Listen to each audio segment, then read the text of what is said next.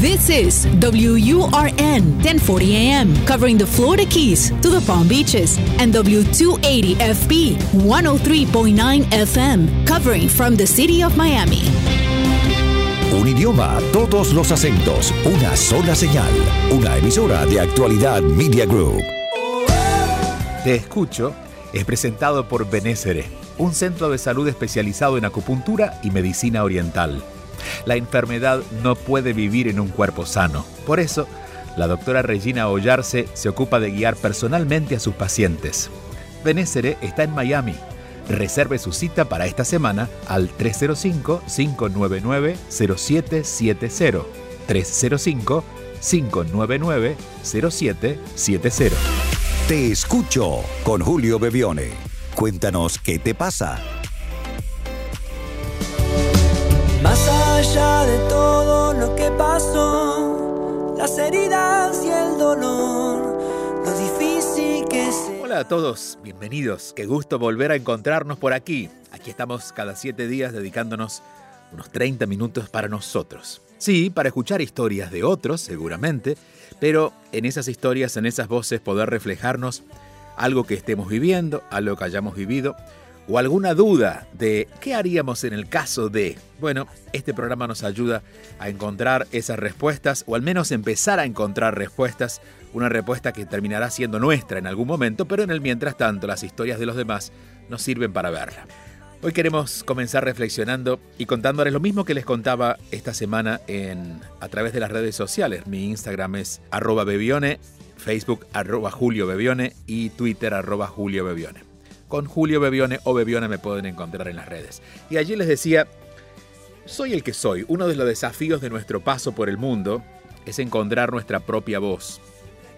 No se trata de ser rebeldes, que es de alguna manera oponerse a las voces ajenas, y a veces ser tan rebeldes nos distrae de nuestro camino. Sabemos lo que no queremos, sabemos quiénes no nos gustan, pero eso no significa que sepamos quiénes somos y a dónde queremos ir. El desafío es encontrar nuestra propia voz, la que no necesitamos gritar porque todo, todo de nosotros, todo de nosotros lo dice, desde nuestras actitudes hasta nuestra manera de vivir, se nota, todo habla de nosotros. Nuestra presencia se vuelve más silenciosa, pero más contundente. Y encontrarla lleva, al menos en los primeros tiempos, la sensación de que no encajamos con nuestro entorno, ¿no? esa famosa idea de que somos raros. Creo que en mi caso, desde niño, supe que tenía, como todos, un destino personal y una manera de vivirlo. Pero demoré en hacer las paces con eso. En principio me sentía torpe, desaprobado, que algo estaba mal si yo estaba bien conmigo. Pero con la madurez fue como llegó la paz y con esa paz también la libertad de poder sentirme que estaba empezando a ser quien soy.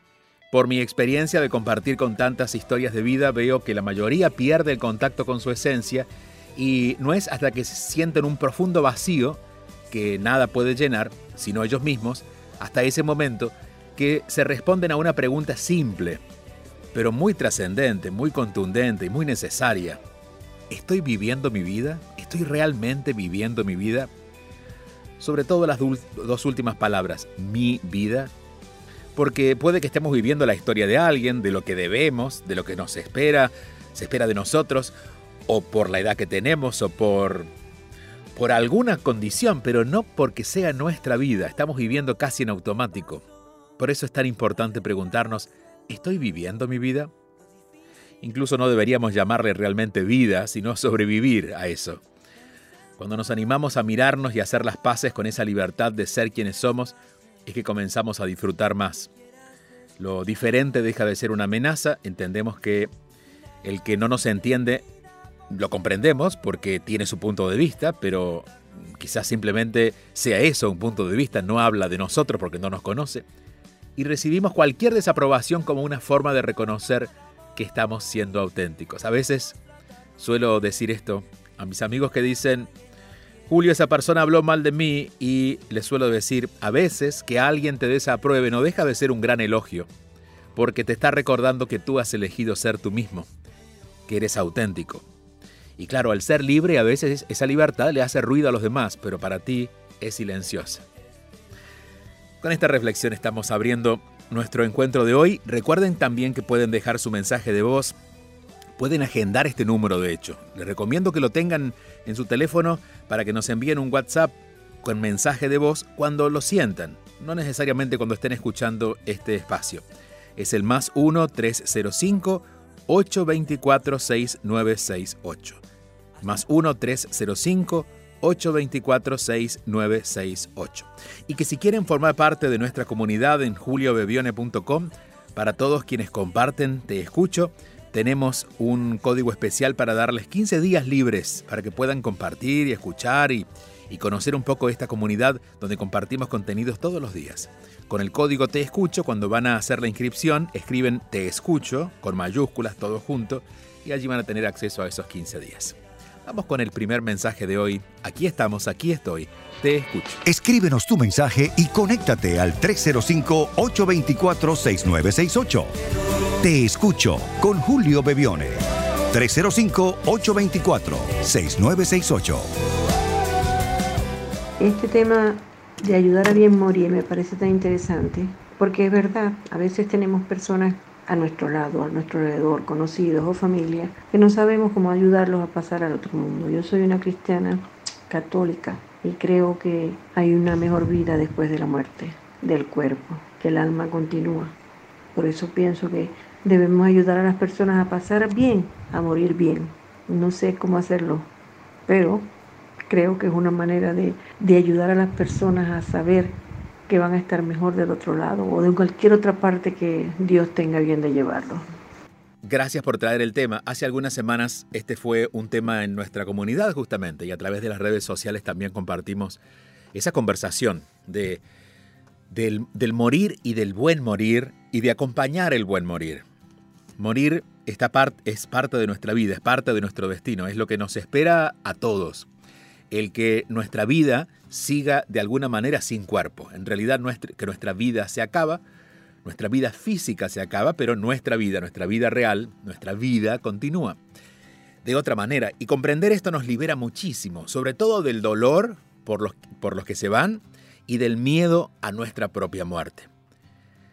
Hay que educarnos para la muerte, así como nos educamos para tantas cosas para poder comprenderlas. Si nosotros no supiéramos, no hubiéramos aprendido los números, luego no hubiéramos podido aprender matemáticas y si no aprendimos matemáticas quizás nunca hubiéramos podido organizarnos con nuestro dinero, porque necesitamos no aprender a manejar el dinero, sino haber aprendido matemáticas y haber aprendido a los números, aprender a contar.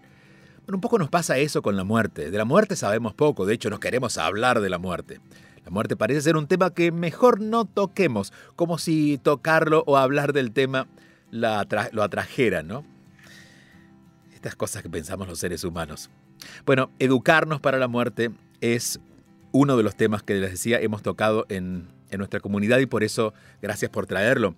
¿Qué es el buen morir? Hay momentos en el que no se puede hacer más nada por el cuerpo o con el cuerpo de, la otra persona, porque la persona está enferma, eh, y quizás no podemos aliviar el dolor físico, eso lo puede hacer quizás una medicina o lo puede hacer alguien que sepa, pero nosotros podemos aliviar el otro dolor, el dolor emocional, el miedo, que a veces en esos casos es mucho más fuerte. Hay personas que quizás físicamente, porque están muy enfermas, quizás ya están listas para morir, su cuerpo está listo para morir, pero ellas, ellas, no su cuerpo, ellas, que es donde está el, dolor más fuerte, o hay apegos, por ejemplo, no lo está. Por eso, vamos a tener en cuenta dos cosas. Una es que acompañar a la persona que está falleciendo no es retenerla, es acompañarla. Es decir, no estamos evitando que se muera, no, le estamos acompañando a que muera en paz. Facilitar a que ese proceso eh, sea con menos miedo, para aliviar ese dolor emocional del que estamos hablando, ¿no? Y también para crearle un, un campo, una, una condición espiritual, para despedirlo en armonía, con amor, no retenerlo en el cuerpo, sino permitir que esa persona inicie ese viaje tan importante que es el viaje del alma, el último vuelo que cobra el alma después de estar en este cuerpo físico.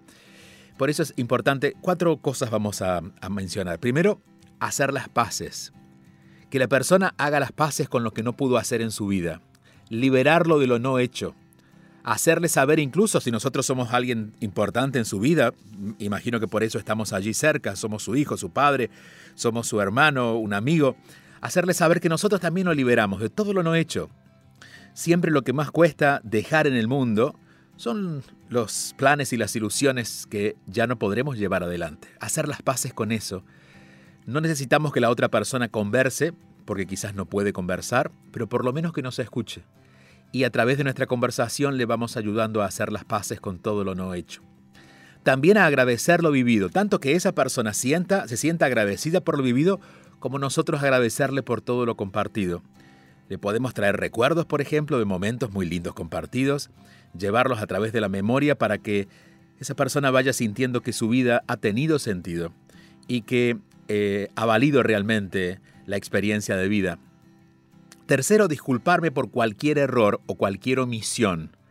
A veces, porque de la persona que, nos estamos despidiendo quizás ha hecho algo que nosotros consideramos muy grave y quizás no estamos listos para perdonarlo completo, pero por lo menos hacerle saber que nosotros estamos dispuestos a dar ese paso y a iniciar un proceso de perdón, que lo liberamos a esa persona de cualquier error o cualquier omisión o algo no hecho y que también a esa persona le estamos invitando a que lo haga él con su vida, que haga las paces disculpándose por, cualquier error. Eh, disculparnos incluso en algunos casos, en los casos más extremos, disculparnos por no poder perdonarlo. Pero el hecho de que haya una disculpa y un reconocimiento de que tenemos disposición a perdonarlo, ya la persona puede sentirse en paz.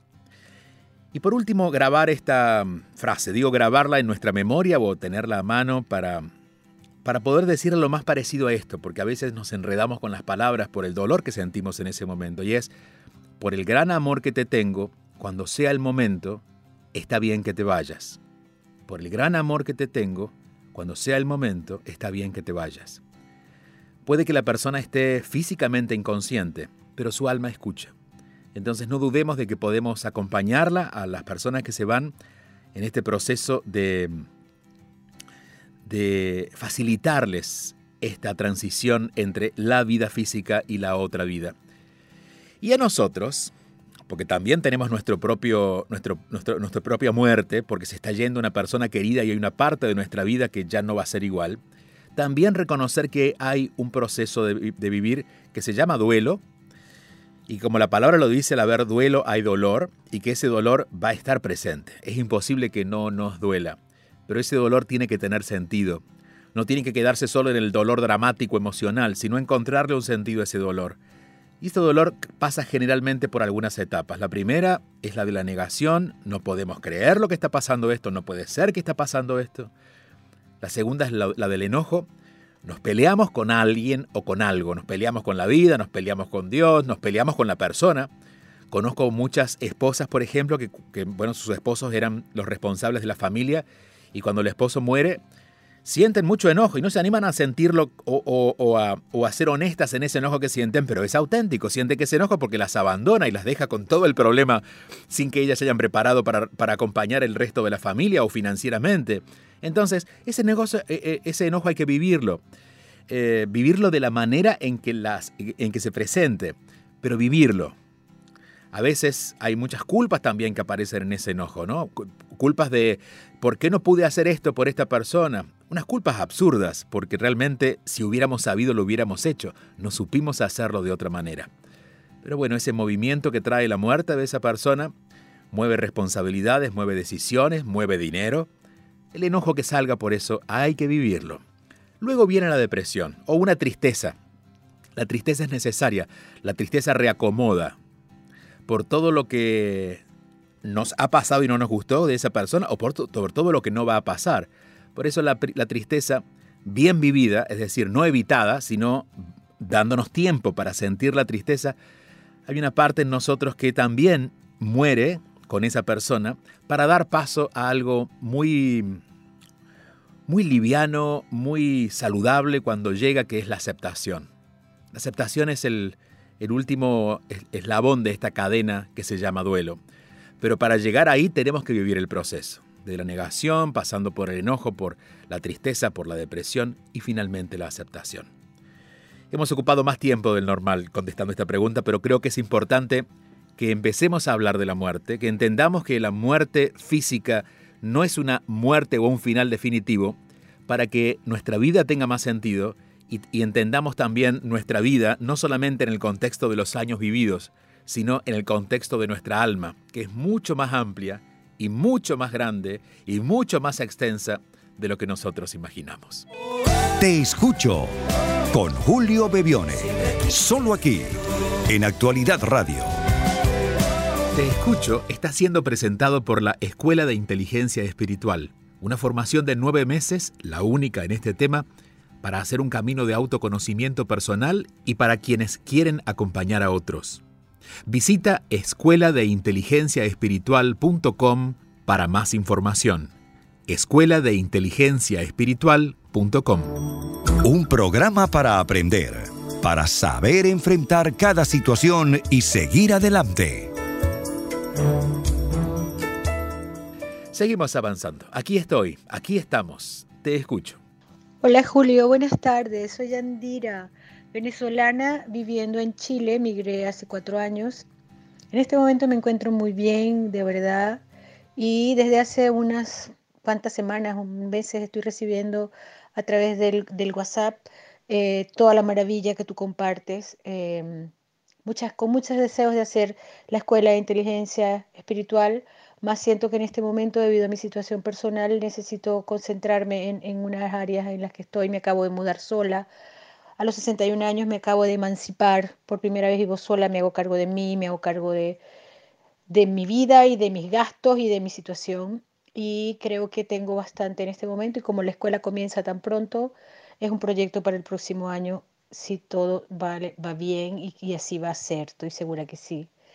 Eh, el motivo de mi, de, mi, de mi intervención, además de agradecerte todo el bien que me haces a diario, más en este momento de adaptación tan importante en el que estoy, es preguntarte algo, ¿no? Un poco quiero saber tu, tu opinión.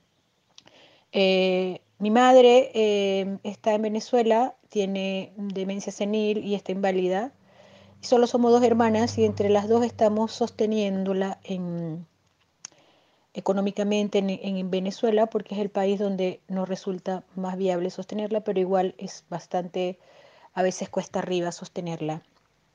Eh, hace poco escuché lo de ser madre, padre de tu madre y eso me ha dado mucho que pensar. a veces me siento en, entre dos aguas que no sé mucho cómo manejar porque por un lado eh, yo no quiero ser madre de mi madre y, siento que no lo soy, pero tampoco puedo manejar la, posibilidad de dejar de apoyar económicamente para que ella esté lo mejor posible. En este momento hay momentos en que me cuesta mucho equilibrar esa situación, pero estoy priorizando mi bienestar porque si yo no estoy bien no puedo ayudarle a ella ni a nadie. Y muchas veces he tenido que decir no para cosas de mi madre y entre mi hermana y yo estamos en una danza bien, bien difícil en relación a esto, ¿no? Em, un poco quería saber tu opinión en casos como este, ¿no? Em, ¿De qué manera manejar esta situación sin sentirte, porque yo no me siento, mm, yo no siento que sea la culpa lo que me mueve, es, es saber que mi madre, si yo no la apoyo, va a pasar necesidad, o por lo menos lo que yo creo, no he soltado a, ese nivel, a confiar, a ver de qué manera Dios hace su, trabajo, yo siento que hasta ahí no puedo confiar. Y siento que si yo no hago lo necesario, y mi hermana también, ella va a pasar necesidad. Y, eso no, no lo quiero ni para ella ni para, ni para ningún ser que ame mientras yo pueda hacer lo posible. Pesa, sí, a veces pesa más, a veces pesa menos, pero hasta este momento ha sido posible. Eh, pero igual quería saber tu opinión sobre si de verdad en este caso estoy o no siendo mamá de mi mamá. Eh, ¿Qué harías tú en mi lugar? Me gustaría saber tu opinión al respecto. Muchas gracias Julio y desde ya agradecidísima por tu respuesta, por tu presencia en mi vida y como te digo, con todas las ganas de hacer la, Escuela de Inteligencia Espiritual, espero que el próximo año sea parte de esa escuela y sea una de tus alumnas. Te envío un fuerte abrazo y muchos besos. Gracias, Yandira. Igualmente, un abrazo fuerte para ti hasta Chile, con tu acento venezolano y con tu sentir humano, porque esto es lo que nos une a todos, ¿no? El, aprender a vivir y a convivir en este bendito país, en este bendito espacio que se llamamos, llamamos planeta Tierra. Em, y gracias por, por, por, interesarte en la escuela. La escuela eh, son grupos que comienzan una vez al año, trabajamos nueve meses.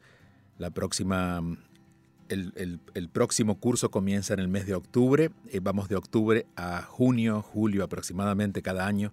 Así es que gracias por interesarte. Ahí estamos, que seguramente lo han escuchado, en escuela de inteligencia espiritual.com.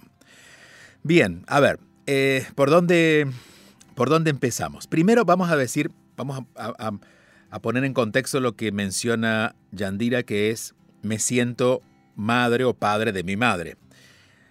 Otro de los temas que hemos estado conversando en redes sociales y también en nuestra comunidad es eh, la analogía de Wendy y Peter Pan. Wendy depende de Peter Pan porque solo se siente útil si ayuda a Peter Pan. Y Peter Pan solo vive si tiene a una Wendy que le ayude. Entonces, esto se da mucho en relaciones en general, mucho en relaciones de pareja, pero también se puede dar en relación de padre-hijo, donde es lógico que el hijo tenga una dependencia en muchos casos de sus padres al principio pero no a los 20 años ni a los 30 años. O sea, a veces eh, nuestros hijos dependen de nosotros. Y el padre se siente que no es útil si no se dedica completamente a ese hijo. Y a veces también se da al revés. Cuando nuestros padres son ancianos, nos tenemos que ocupar de ellos y es nuestra responsabilidad ocuparnos de ellos, pero como todo hay un límite. El límite de la ayuda tiene que ver con los caprichos. En este caso, Yandira, tu madre está enferma, tiene demencia senil, por lo tanto necesita tu ayuda y la ayuda de tu hermana. Es el primer límite, la necesidad real. Conozco muchos padres que están ancianos y están bien, están saludables y financieramente estables por su propia cuenta. De todas maneras, se enojan mucho si los hijos no están muy pendientes de ellos. Esto es lo que nosotros tenemos que limitar. Es decir, el límite dónde está. No puedo perderme a mí por complacerte a ti. Esto no significa abandonarte, pero significa que debo atenderme para poder estar bien conmigo y luego bien contigo, porque si no, vamos a iniciar una, una lucha de reclamos y de lo que te di y no, me, y no lo reconoces, entonces siempre vamos a terminar en guerra. Lo importante es entender ese límite, de que no puedo ocuparme totalmente de ti, también debo ocuparme de mí, que no implica abandonarme, sino saber cuándo llega el momento de decir no, no puedo, no en este momento, no lo siento, etc. Claro, como decíamos, el límite es la enfermedad. Si tenemos un hijo con em, em, problemas eh, físicos de movilidad, por ejemplo, debemos estar allí. En el caso de los padres, generalmente, eh, ojalá seamos bendecidos con tener padres muy sanos, ancianos y sanos, pero generalmente con los últimos años de la vida aparecen los impedimentos físicos, en este caso mental, ¿verdad? De demencia senil. Entonces, Yandina, en este caso es importante que estés. De hecho, tú lo sientes. Creo que lo que, lo que eh, te está pasando y la cuestión desde donde la planteas es que sabes que estás haciendo lo correcto con tu, con tu madre. Quizás tienes que lidiar un poco más con tu hermana en esto de que sea equitativa la ayuda o sea equitativa la forma en que participan para ayudar a tu mamá. Pero hay algo nuevo para ti, que lo mencionaste al principio. Dijiste, Luego de seis décadas me he emancipado. Es la primera vez que conozco la libertad y la responsabilidad por mi vida. Entonces, ¿qué está ocurriendo? Bueno, estás conociendo el sabor de la libertad y no quieres por nada negociarla. Entonces, aparece aquí esta responsabilidad de tu madre, esta negociación con tu hermana en la atención a su madre, y es la primera vez que aprendes a pensar en ti, además, no como, no como no como elección de unas u otras, sino que además de pensar en tu madre. Em, creo que esto tiene un valor muy grande. En principio, mm, digamos, si, tu madre tuviera plena conciencia en este momento, estaría muy feliz, su alma seguro lo está, de que tú, Yandira, su hija, finalmente esté considerando vivir una vida que sienta propia, que sea dueña de su vida. Un poco lo que hablábamos hoy al principio de, de este programa. Eso es para celebrar. O sea que en eso ya le estás dando a tu mamá mucho con eso. Y seguramente, porque siempre pienso que las personas que tienen algún problema mental o, en el caso de demencia, eh, pierden la posibilidad de estar completamente bien, pero no están tan desconectadas de la realidad porque pueden sentir y seguramente tu madre siente esto que tú estás viviendo. Por lo tanto, eso, considera eso también como un regalo que le estás haciendo a tu madre, como una ofrenda que le estás haciendo, como una forma de honrar a la vida de tu madre, haciendo que tú estés viviendo tu vida plena. Y hacer lo que puedas. Lo que puedas significa, bueno, eh, si tienes el dinero suficiente para acompañarla, en lo que necesite ella, pues aportas ese dinero. Si en un momento no tienes ese dinero, pero puedes pedirlo, puedes pedirle a tu hermana que se ocupe, o en todo caso dividir tareas con su hermana, eso es una, eso es una forma de ordenarlo y siento que eso lo tienes resuelto. Solo que este temor que ha asomado en ti de estar no haciéndolo tan bien o de perder libertad es porque estás conociendo el sabor de la libertad y esta vez puedo asegurar por la forma en que lo cuentas que no vas a negociarla por nada. Priorizarnos a nosotros no es abandonar a los otros, es también atendernos. No tenemos que ser eh, o no vamos a ser malos padres o malas madres porque nos ocupemos de nosotros. No, seremos muy buenas, buenos padres y madres porque nos ocuparemos de nuestros hijos, pero también de nosotros. No vamos a ser malas parejas porque nos ocupemos de nosotros. No, vamos a ser buenas parejas porque nos vamos a ocupar de nosotros y también de nuestra pareja. Esto crea una sensación de equilibrio que hace que de verdad nuestra vida se vaya ordenando. Y te aseguro, y, eso quizás es lo que estás vislumbrando tú, Yandira, yo lo veo claramente para ti, estás iniciando un proceso de tanta claridad, de tanto orden en tu vida, que ya no quieres dejar pasar ningún detalle donde tú estés presente. No quieres que cualquier sí que des sea un porque sí, o un no porque no. Ahora quieres saber que realmente es lo que sientes detrás de cada decisión que tomas y tocar esa libertad, sin dudas, sin dudas, es el mayor logro que podemos tener los seres humanos en este planeta. Eso sí es iluminarnos, reconocer lo libre que somos y lo responsables que somos por esa libertad que nuestra alma ha elegido para esta experiencia terrenal. Recuerden que si quieren dejar su mensaje de voz es el más 1-305-824-6968. Agéndenlo, más 1-305 8246968. Que si quieren sumarse a nuestra comunidad vayan a juliobebione.com y pueden usar el código de Te Escucho, todo junto, Te Escucho. Y que nos seguimos viendo en las redes sociales y también aquí en Actualidad Radio, como cada fin de semana, los sábados y los domingos, para sentarnos un momento con nosotros, escuchando a los otros, para que la vida se ponga un poquito más clara. Gracias por acompañarnos. Todo por ahora. Nos vemos la próxima semana.